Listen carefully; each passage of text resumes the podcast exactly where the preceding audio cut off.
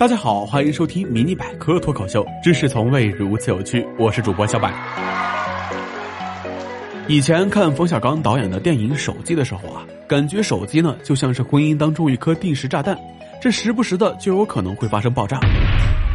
这结果啊，从二零一六年下半年起，手机发生起火爆炸的事故的消息啊，就是一直再也没有断过。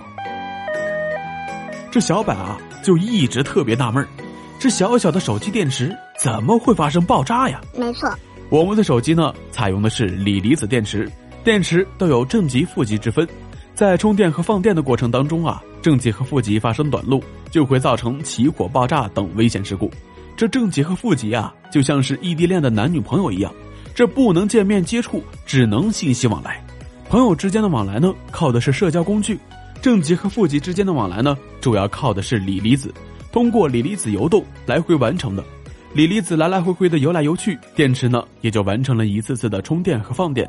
当然啊，跟人一样，锂离子呢也有游累的时候。哪天锂离子游累了，上岸了，这电池啊也就没有办法充电了。想想呢都要笑出声来。电池充不上电了，这是多么一个换新手机的好理由啊！想到这里呢，小伙伴就有疑问了。哎，既然你这么说的话，那我们控制住正极和负极，不让他们接触，不就可以了吗？嗯，小柏在这儿啊，可是要恭喜你了，你这都学会抢答了。这理论上来讲啊，确实是这样，但是实际和理论的差距，就像现实和梦想的差距一样大。